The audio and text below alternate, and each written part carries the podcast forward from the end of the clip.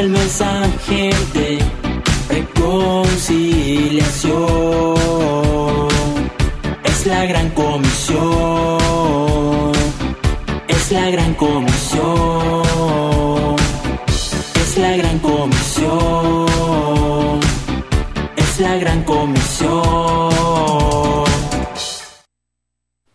Bendiciones abundantes para cada uno de ustedes, mis amados hermanos. Es un privilegio estar nuevamente a través del programa La Gran Comisión y el canal El Libertador. Esta plataforma que nos ha servido para llevar el mensaje del Señor día a día. Estamos cumpliendo, ¿qué? 50 días hoy de estar transmitiendo a través de este medio. Sabemos que solamente Dios nos ha dado la paciencia, la fortaleza, la firme determinación de no desmayar, porque sabemos que el que retrocede no agrada al Señor. Queremos agradarle con fe. Por eso bendigo su vida, que está usted eh, aplicándose a la palabra, aprovechando bien el tiempo. Vamos a, a, orar para que la palabra que Dios nos ha dado sea una palabra exhortativa, una palabra que nos demande a tener una mejor comunión con el amado. Amén. Vamos a orar. Padre, en el nombre poderoso de Cristo te doy gracias por tu palabra. Muchas gracias por la vida de mis hermanos. Que hoy esta palabra traiga fortaleza, consuelo, fortale eh, convicción de que sus vidas serán dirigidas por ti en medio de la crisis que estamos viviendo. Sabemos, mi Dios, que tu palabra es poder en la vida de los que creemos. Muchas gracias, Espíritu Santo, por ayudarnos para compartir la palabra y mis amados hermanos para recibirla y ponerla por obra. Muchas gracias te damos en el nombre poderoso de Cristo. Amén. Mis amados hermanos, el mensaje de hoy eh, eh, tiene el mismo nombre de ayer, mensaje de Cristo a la iglesia de este tiempo, parte número dos. Estamos escudriñando la palabra sobre el mensaje a las siete iglesias, ya desarrollamos dos, eh, dos predicas, o no, varias predicas sobre la iglesia novia, tomando de, como tipo la iglesia de Esmirna y la iglesia de Filadelfia. Ayer hablamos de la iglesia de Éfeso, hoy vamos a hablar el mensaje que el Señor envió a la iglesia de Pérgamo.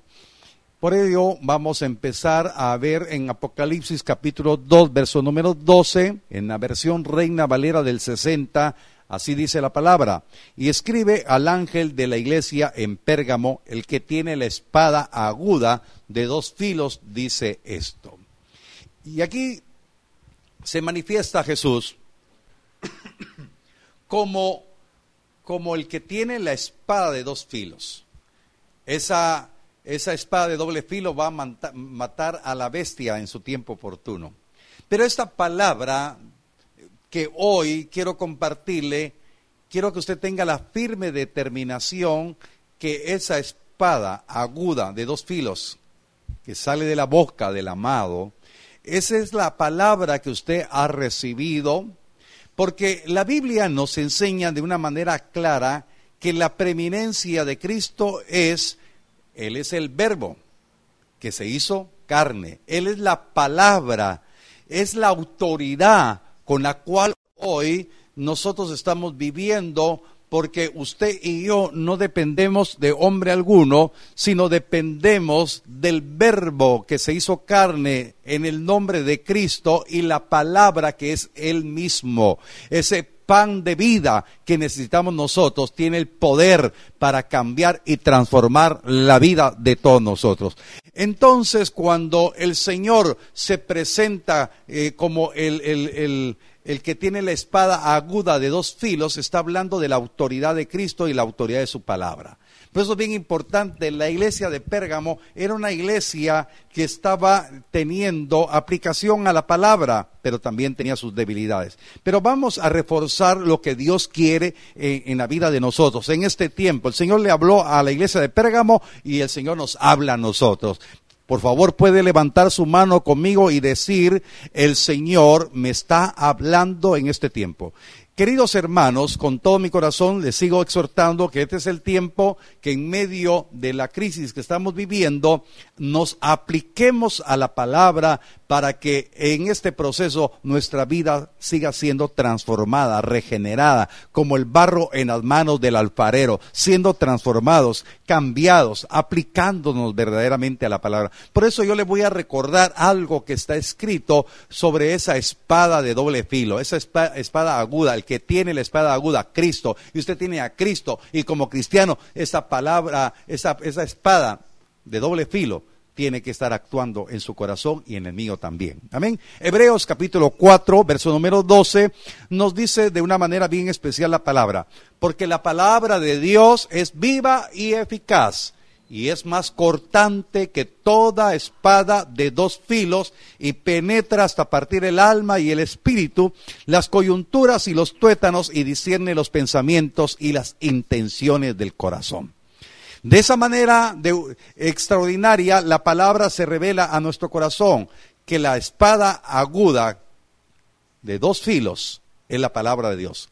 Esa palabra que es viva. Diga usted conmigo, la palabra de mi Dios es viva y eficaz. Esa palabra tiene que ser anidada en el corazón de nosotros y tiene que partir, oiga, esa espada de doble filo que es, es más cortante, oiga, tiene que partir el alma y el espíritu de nosotros. Tiene que, tenemos que separar el alma y el espíritu para que seamos recreados en la nueva naturaleza conforme al plan de Dios.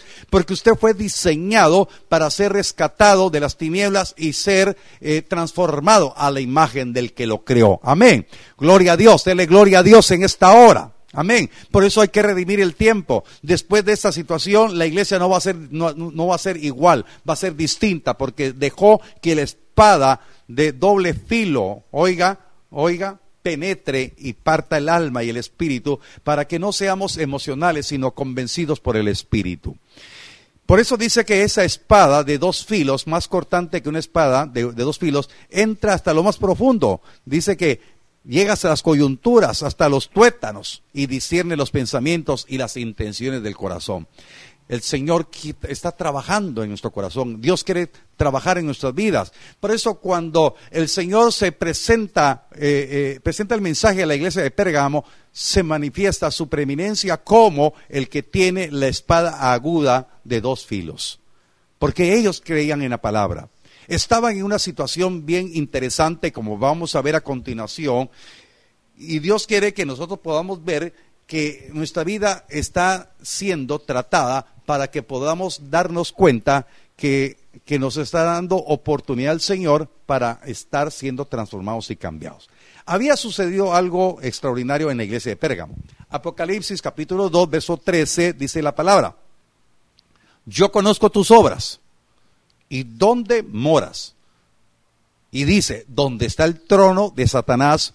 Pero retienes mi nombre y no has negado mi fe, ni aun en los días en que Antipas, mi testigo fiel, fue muerto entre vosotros, donde mora Satanás.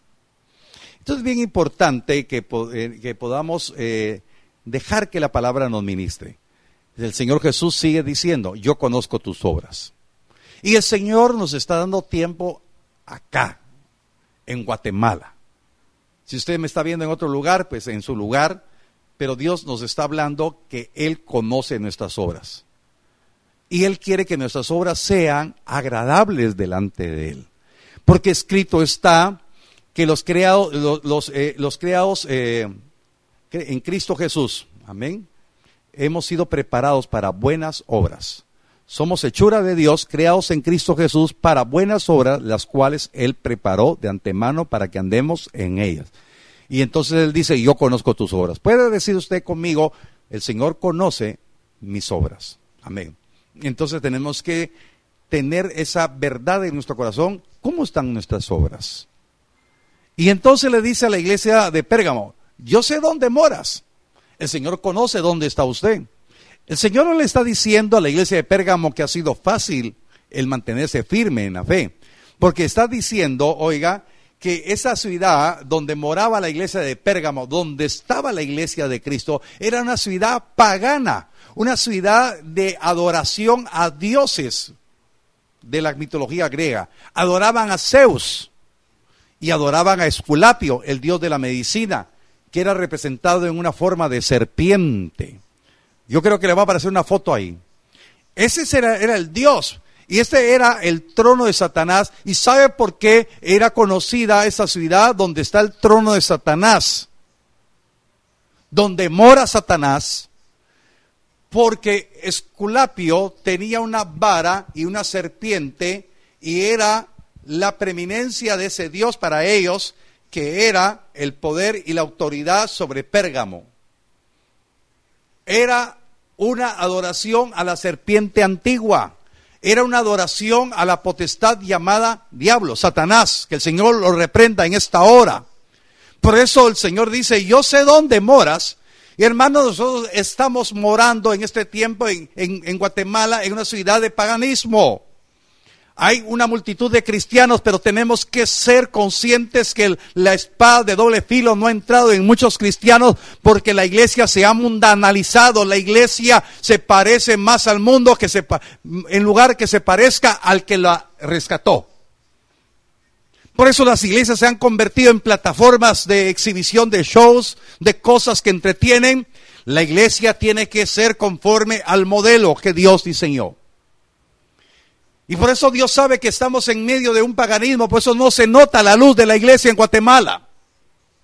Por eso hay tanto antitestimonio. Aquí todavía hay hechicería, hay brujería, todavía hay idolatría, todavía hay una, un sincretismo tremendo. Así como alguien dice que cree en Dios y cree en Mashimón. Alguien que cree en Dios y cree en la brujería y en el curanderismo. En el nombre poderoso de Cristo, yo declaro que Dios conoce sus obras, conoce mis obras, conoce dónde moramos. Pero Dios está diciendo que nos mantengamos fiel. Porque en Pérgamo había un remanente que había retenido el nombre del Señor, a pesar de la persecución, a pesar con el peligro de muerte. Por eso, Antipas, oiga, dice la palabra que el Señor le da, oiga, la preeminencia a Antipas mi testigo fiel, aunque murió, aunque sufrió persecución, aunque, aunque fue muerto, pero era un hombre fiel. Y el Señor lo exalta en ese momento porque dice que Antipas fue fiel hasta la muerte. No negó el nombre del Señor. Por eso en esta hora no neguemos el nombre del Señor. Si somos de Cristo, hagamos la obra, las obras de Él. Mantengámonos firme. El Señor quiere limpiar su iglesia. Por eso en este tiempo la iglesia está en el crisol de fuego para purificarla. Porque no podemos estar amando al mundo y, diciendo que amamos al Señor. El Señor quiere hoy que usted tenga la decisión que pueda romper con todo deseo mundano, con todo lo que le atraigan sus ojos, con todo lo que le atraiga deleite, para que usted pueda ser como un antipas, que aunque le quitaron la vida primera, no le quitaron la segunda, no, le quitaron la oportunidad de gozar de la libertad, de no ver segunda muerte. Por eso, amado hermano, que usted me escucha en esta hora, el gran privilegio que tenemos nosotros es que fuimos librados por Cristo de la segunda muerte. Por eso Antipas, hermanos, fue testigo fiel hasta la muerte. Porque desafió los poderes de la oscuridad, desafió a una ciudad completa de paganismo, se mantuvo firme. Y entonces en Pérgamo había una, un, un remanente que había hecho las cosas bien. Entonces tenemos que creer, hermano, que para predicar el glorioso evangelio de Cristo tenemos que correr riesgos. Levante su mano conmigo y diga, para mantenerme firme al Señor, tengo que correr riesgos, pero no temeré, porque mi Dios me ha dado la vida. Amén. Amén, nos ha dado la vida. Por eso es bien importante que usted pueda creer que este mensaje está ministrando nuestro corazón de una manera especial para que podamos estar firmes en medio de las circunstancias. Que no nos dobleguemos, que no tengamos temor y miedo. Eh, estábamos meditando con la pastora hace un, un tiempo antes de salir en la transmisión. El enemigo quiere meter temor y miedo. Pero usted hoy déjese ministrar por el Espíritu Santo tenemos que ser testigos fieles. testigos que estemos manteniéndonos firmes. Apocalipsis capítulo 2, verso 14 y 15. Pero viene el pero del Señor, ¿verdad? Y dice, pero tengo unas pocas cosas contra ti. Gracias a Dios, pocas cosas. Y aquí viene, que, que tienes ahí a los que retienen la doctrina de Balaam, que enseñaba al Balac a poner tropiezo ante los hijos de Israel, a comer de cosas sacrificadas a los ídolos y a cometer fornicación. Y también tienes a los que retienen la doctrina de los nicolaitas, lo que yo aborrezco. Entonces, bien importante, nuevamente aparece la doctrina de, de los nicolaitas. Note que es bien importante que una iglesia con palabra revelada había en medio de ella personas que estaban fascinadas con la doctrina de Balaam. Y eso nos habla hoy como iglesia, nos habla a todos nosotros. Como pastor tengo el valor de decirle, hermanos, hemos predicado la sana doctrina. Hemos predicado el glorioso evangelio no para agradar a los hombres, sino agradar a Dios. Y, dijo, y como dijo Pablo, si así lo hago, si, hago, si predico el evangelio para agradar a los hombres, no soy siervo de Jesucristo. Hermanos, estamos predicando el evangelio para agradar a Dios. Estamos predicando el evangelio para que usted no vea que estamos entreteniéndolo. Y entonces acá el Señor pone un desafío a nuestro, a, a, a, nuestro rebaño, a nuestro remanente. ¿Será que habrán algunos que todavía siguen la doctrina de Balaam? ¿Será que algunos todavía en medio de la iglesia están todavía pensando que lo más importante es lo material que lo espiritual? ¿Habrán algunos que están pensando que bien se puede dar un pasito en el mundo y, estar en otro momento en el reino? Mis amados hermanos, se les digo con temor y temblor, este es el tiempo de la definición. El Señor está hablando a la iglesia Genezaret. El Señor está hablando de una forma poderosa, como espada cortante de dos filos, para que definamos nuestras vidas. O somos de Dios o somos de Satanás. O estamos deleitándonos en la palabra o tenemos todavía deleite en las cosas del mundo. Porque fíjese que la doctrina de Balaam pone tropiezo. La doctrina de Balaam, Balaam incitó, oiga, a Israel a que, a que, a que hiciera alianza con los moradores de la tierra, que se casaran primero fue contratado. Habla también de la doctrina de la prosperidad. Fue contratado para maldecir, pero no lo pudo hacer. Pero después de esos hechos, se ve a Balaam persuadiendo a los israelitas a que se mezclaran con las mujeres paganas. Por eso es bien importante, mis amados hermanos, Dios quiere que nos definamos plenamente de que si usted es hijo de Dios, no tiene que tener comunión con alguien en su relación íntima con alguien que no conoce al Señor. Por eso es un desafío en esta hora. Pero para que usted esté afirmado, ¿cómo, cómo el Señor está señalando que en medio de la iglesia todavía hay hombres que practican la doctrina de Balaam? Y Dios no quiere que ninguno de nosotros estemos en eso. Segunda de Pedro, capítulo número 2, verso 14 al 18. Dice la palabra, los practicantes de la doctrina de Balaam tienen los ojos llenos de adulterio, no se sacían de, de pecar, seducen a las almas inconstantes, tienen el corazón habituado a la codicia y son hijos de maldición.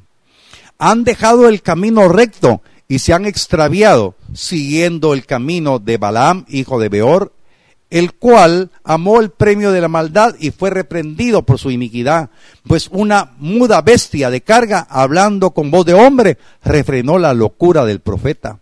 Estos son fuentes sin agua y nubes empujadas por la tormenta, para los cuales la más densa oscuridad está reservada para siempre. Verso 18, pues hablando palabras infladas y vanas, seducen con, con concupiscencias de la carne y disoluciones a los que verdaderamente habían huido de los que viven en el error. O sea, los que escaparon de la vida de pecado y ahora están siendo engañados por doctrinas de Balaam, de los Nicolaitas, que se entregaron a las pasiones mundanas. Son aquellas personas que dicen, no, ¿qué tiene malo esto? ¿Qué tiene de malo que usted vaya a, una actividad? ¿Qué tiene de malo que usted baile? ¿Qué tiene de malo que usted se tome una cerveza, que se tome una cuba por educación? ¿Qué tiene de malo los excesos son los malos? ¿Qué tiene de malo que usted pueda divorciarse y vuelva a casarse? Hay momentos tremendos en la vida que nos desafían. Por eso dice la palabra, dice la palabra, que estos hombres lo que les interesa solamente es lo material. Son aquellas, aquellos ministros de este tiempo que están enseñando que lo más importante es lo material. Y hablan, oiga, hablan muy bonito. ¿Se recuerda que hablamos hace unos días sobre esos falsos apóstoles? Y dice la palabra, pues hablan, hablando palabras infladas y vanas, seducen con concupiscencia. La iglesia se ha vuelto mundana. ¿Por qué? Porque hablan bonito y convencen que puede estar mezclado lo del mundo con los que practican la palabra. No, hermanos. Definitivamente la iglesia de Pérgamo había sido fiel como Antipas, el líder que tenía esa iglesia, había sido fiel hasta la muerte, no había negado la fe, había un remanente, pero todavía había gente que estaba siguiendo corrientes mundanas, paganas. Por eso es bien importante, iglesia, que este tiempo nos sirva a nosotros para reflexionar cómo estamos caminando como iglesia, cómo estamos siendo lavados y limpiados con la palabra, porque no soy yo el que lo va a convencer, el que lo va a convencer es el Espíritu Santo, porque Él dice que Él redarguye de justicia, de justicia, de juicio y de pecado. La palabra también la palabra, toda la palabra es inspirada por Dios y es útil para enseñar, para corregir, para convencer, para instruir, a fin de que el hombre de Dios sea perfecto, preparado para toda buena obra. Eso es lo que quiere Dios de usted y de mí. Por eso es bien importante que este remanente llamado Genezaret, dejemos que la palabra, que como Pérgamo fue, fue eh, confrontado con la palabra por eh, aquel que tiene la espada aguda de dos filos. La palabra nos tiene que confrontar. La iglesia, la iglesia de Pérgamo era conocida por sus obras. Habían sido fieles, no habían negado el nombre del Señor. Hermanos, Dios está purificando nuestra iglesia. Dios está purificando nuestras vidas. Dios está haciendo algo esencial en este tiempo. Por eso es bien importante que le demos lugar a la palabra.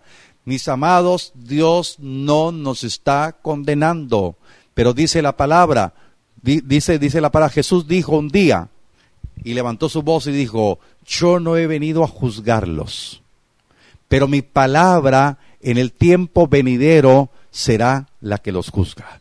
Y por eso, con todo mi amor pastoral, con toda, con todo, con toda paciencia, le estoy predicando, exhortando.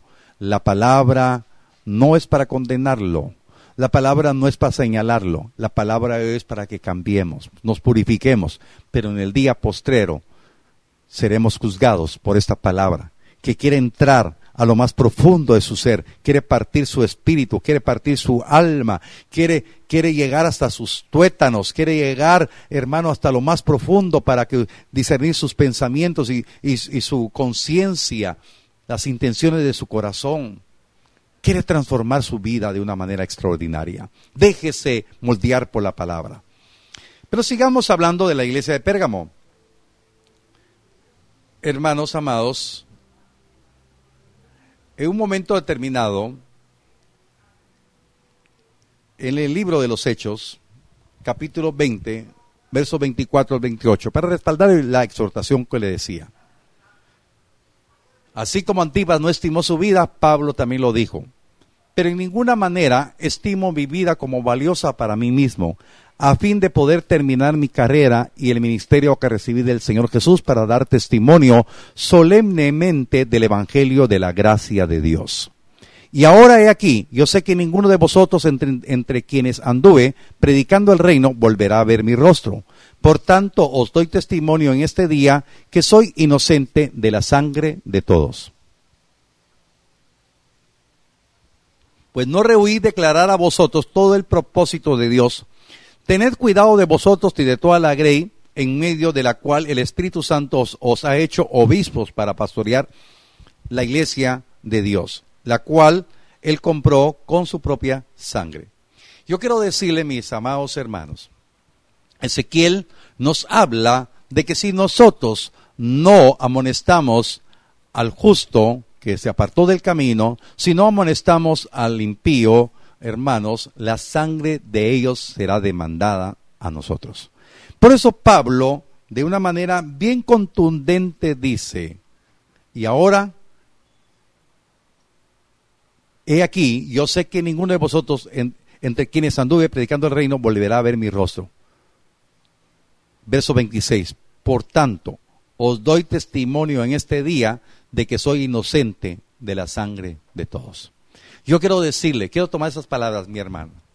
Desde el día, yo me recuerdo que estábamos eh, eh, eh, en el en, el tiempo, en el seminario de adoración que estaba impartiendo nuestro hermano Kenneth un día lunes, cuando esa noche en la cadena nacional de radio y televisión dijeron, se suspenden totalmente las actividades de iglesia. Y sentí una punzada en mi corazón, dije yo, de no predicar el Evangelio. Inmediatamente llamé a mis amados hermanos Julián y Luis Adolfo para decirles que si podíamos grabar o transmitir de algún lugar, bueno, se escogió mi casa para hacer más práctico el equipo, el, equipo, el equipo móvil del canal. Y dije, voy a predicar todos los días. Y, y voy a orar tres veces a la semana y voy a mandar audios. Pero quiero decirle, los primeros días todos, o la mayoría, estaban sintonizando. Pero allá después de 50 días, yo no sé cuántos escuchan la oración las tres veces al día, no sé cuántos se unen en la oración, no sé cuántos están pendientes de la predicación, pero yo algo le puedo decir, lo que dice el verso 26, que este día yo soy inocente de la sangre de todos. Porque desde antes de esto yo he estado orando y pidiendo por Dios. Y algunos hasta se retiraron de la iglesia. Algunos están firmes, pero les he predicado la verdad. Les he predicado lo que le conviene. Amén. Entonces, amados hermanos, dejemos que el Espíritu Santo nos vaya confirmando. Apocalipsis capítulo 2, versos 16 y 17. Por eso dice la palabra. Por tanto, arrepiéntete pues si no, vendré a ti pronto y pelearé contra ellos con espada de mi boca. Mis amados hermanos, mejor dejemos que la palabra parta el alma y el espíritu, porque el Señor, al necio, al desobediente, el mismo Señor vendrá. El que tiene oído, oiga lo que el Espíritu dice a las iglesias. Al que venciere, daré a comer del maná escondido y le daré una piedrecita blanca y en la piedrecita escrito un nombre nuevo, el cual ninguno conoce, sino aquel que lo recibe. Mis amados hermanos, voy terminando con esto. No pretende, que nadie pretenda comer del maná escondido si no aprende a comer del pan de vida ahorita. Vienen cosas extraordinarias que solamente por el Espíritu puede usted discernir que en el tiempo venidero usted y yo salgamos más que vencedores vamos a comer del maná escondido, del pan de vida. Cosas, hermano, que están para usted. Algo, una pincelada nos da el Espíritu Santo cuando Pablo dice, y escuché, no sé si en el Espíritu, no sé cómo fue, pero estuve en el paraíso, estuve en el tercer cielo y escuché cosas que no me son permitidas decir. Pablo recibió algo. Y ese, ese maná escondido usted lo va a tener allá. Usted va a comer la palabra hoy y se va a enriquecer y se va a fortalecer y va a recibir el maná. Y también va a tener el privilegio de conocer el nuevo nombre que tiene la nueva naturaleza que se está dejando recrear por el Señor. Usted tiene la oportunidad de ver el privilegio, hermanos, de ser transformado y esto corruptible se va a vestir de lo incorruptible, de esto mortal, de lo inmortal y vamos a tener un cuerpo semejante y tendremos la bendición de conocer un nuevo nombre que está escrito en una piedrecita blanca. Aleluya. No sé si le da gloria a Dios, hermano.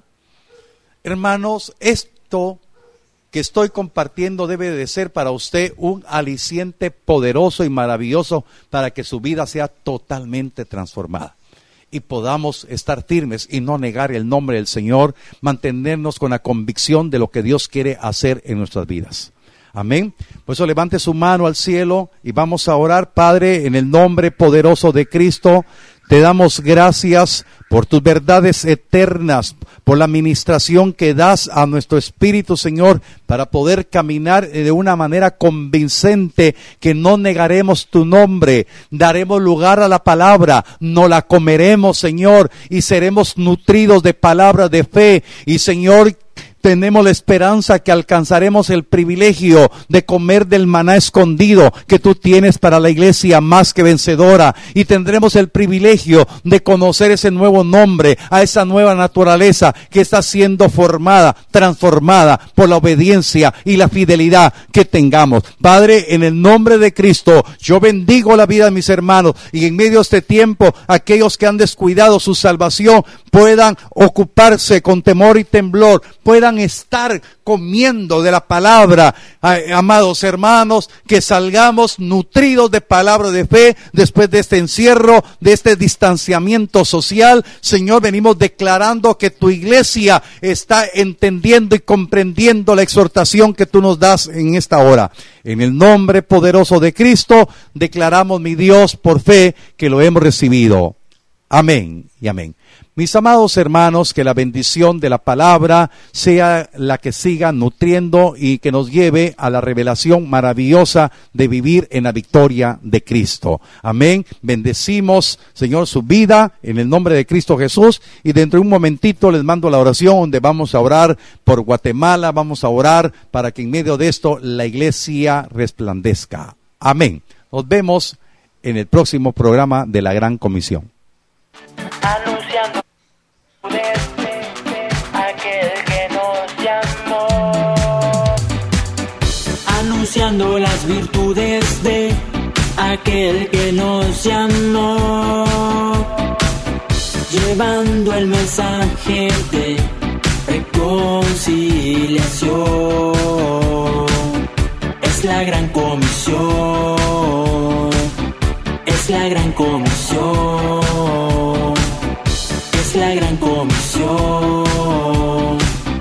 es la gran comisión.